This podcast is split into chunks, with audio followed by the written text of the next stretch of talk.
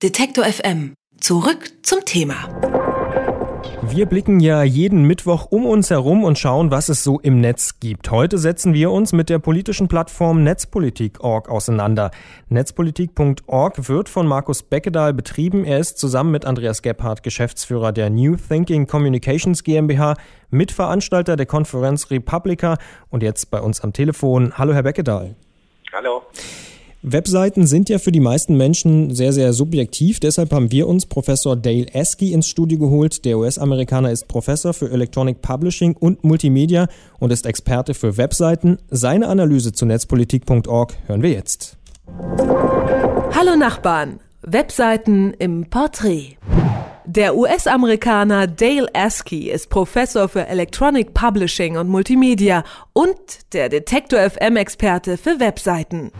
Der erste Eindruck. Ähm, Netzpolitik ist äh, aus WordPress-Beispiel nicht besonders äh, erfreulich. Äh, wenn man WordPress kennt, dann kann man WordPress aus 200 Meter Entfernung erkennen. Aha, oben Banner, links Inhalt, rechts zwei Spalten. Also man kann das irgendwie so auf der Admin-Homepage von WordPress sehen, also welche Optionen sie geklickt haben. Die Kritik. Also ich weiß, thematisch passt das ein bisschen. Also es geht hier um Zensur und die böse Europäische Kommission und, und so weiter. Aber diese Augen, die oben rechts auf mich schauen, finde ich verunsichernd. Also Werbung soll nicht erschrecken. Es ist viel Text, also die, die, die von diesen Spalten rechts, äh, wo die Links stehen, das sind die letzten Kommentare. Also Kommentare ohne Kontext sind kontextlose Kommentare. Und wenn ich hier so viel Text habe, gehört nicht hin.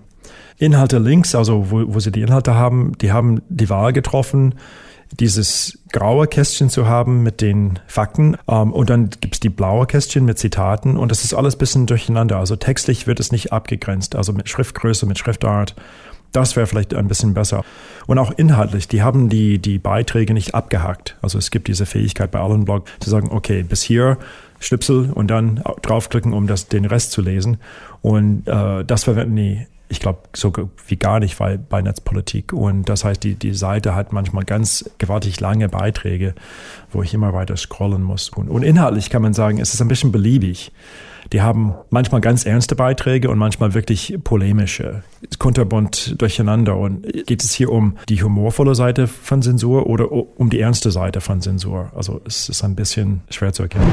Das Lob. Um, ähm, einige Beiträge waren, also inhaltlich waren recht gut. Die, die weisen auf viele interessante Dinge hin. Uh, die haben recht wenig Werbung und was die, was die aus Werbung haben, uh, bezeichnen die auch aus Werbung. Also ziemlich groß mit einer relativ großen Schrift. Das ist hier Werbung, das ist nicht Inhalt. Das finde ich gut. Um, ähm, thematisch haben sie ein, ein tolles Thema genommen. Aber wie gesagt, die hätten das vielleicht ein bisschen strenger uh, moderieren können. Also Netzpolitik ist schon eine Aussage. Und wenn es politisch ist, dann sollte man wirklich von der Polemik vielleicht ein bisschen zurückweichen. Soweit also unser Experte Dale Esky. Herr Beckedahl, Sie haben die Bewertung gehört. Was sagen Sie dazu? Ja, Design ist ein bisschen ausbaufähig, aber wir konzentrieren uns immer auf die Inhalte und die kommen ziemlich gut an, wenn man sich äh, Nutzerstatistiken anschaut. Sie haben ja selbst vor acht Jahren die Seite äh, netzpolitik.org selbst gegründet, äh, sind da online gegangen. Warum haben Sie denn damals gedacht, Mensch, wir müssen mal so eine Seite, so einen Blog machen? Motivation, dass ich selbst politisch aktiv war und diese ganzen Informationen, die man bekam über Mailinglisten und E-Mails, äh, ja, mal ein bisschen mehr verteilen wollte und gleichzeitig ein bisschen mehr ähm, quasi ein Medium nutzen wollte, um eigene Meinungen kundzutun und über politische Entwicklungen zu berichten. Das ist dann mit der Zeit so ein bisschen gewachsen.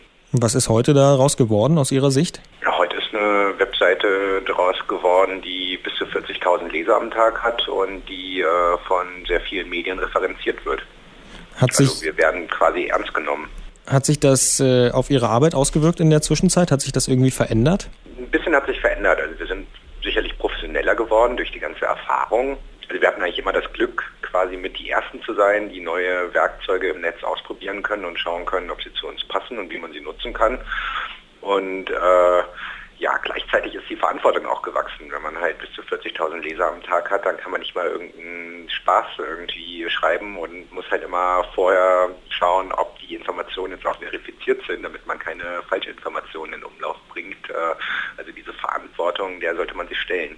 Netzpolitik hat ja mittlerweile auch diverse Auszeichnungen erhalten, unter anderem den Freedom Blog Award und den Lead Award. Sind denn nach all diesen positiven Feedbacks und Resonanzen äh, Neuerungen geplant in den nächsten Monaten oder Wochen?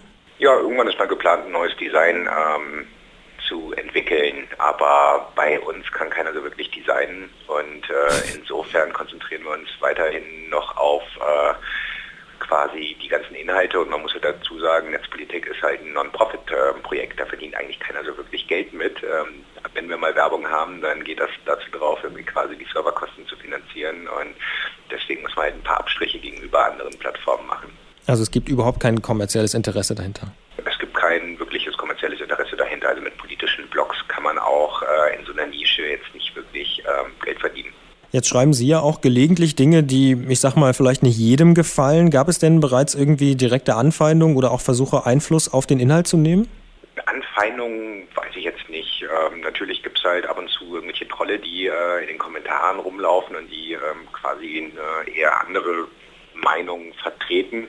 Wir hatten einmal den Fall, da haben wir interne Papiere der Deutschen Bahn veröffentlicht und die Deutsche Bahn hat uns eine Abmahnung geschickt und nach vier Tagen PR-Krieg hat dann die Deutsche Bahn die Abmahnung zurückgezogen, weil immer mehr große Medien darüber berichteten, dass die Deutsche Bahn uns quasi äh, mundtot machen möchte mit ihren Anwälten. Da haben wir uns halt im Endeffekt durchsetzen können. Jetzt arbeiten Sie ja nicht nur als Blogger sozusagen, sondern haben auch noch eine eigene Firma und äh, ja, arbeiten, wie gesagt, auch noch als Lobbyist. Wie lässt sich das denn alles so vereinen, diese ganzen vielen Aktivitäten? Also arbeiten Sie, wie muss ich mir das vorstellen, dann abends noch zwei Stunden für Netzpolitik oder wie läuft das? Hm, Netzpolitik läuft eigentlich den ganzen Tag durch. Also ich muss mir dann immer die Stunden äh, rausnehmen, wo ich halt quasi Geld verdiene. Und das klappt aber, ist leicht zu vereinbaren, oder?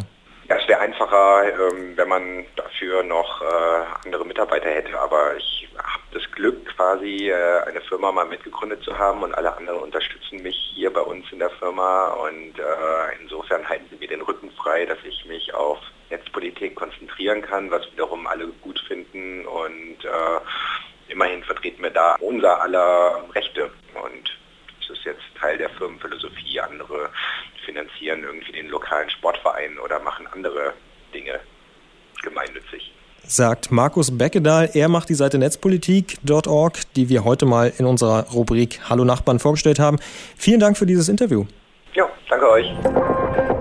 Alle Beiträge, Reportagen und Interviews können Sie jederzeit nachhören im Netz auf detektor.fm.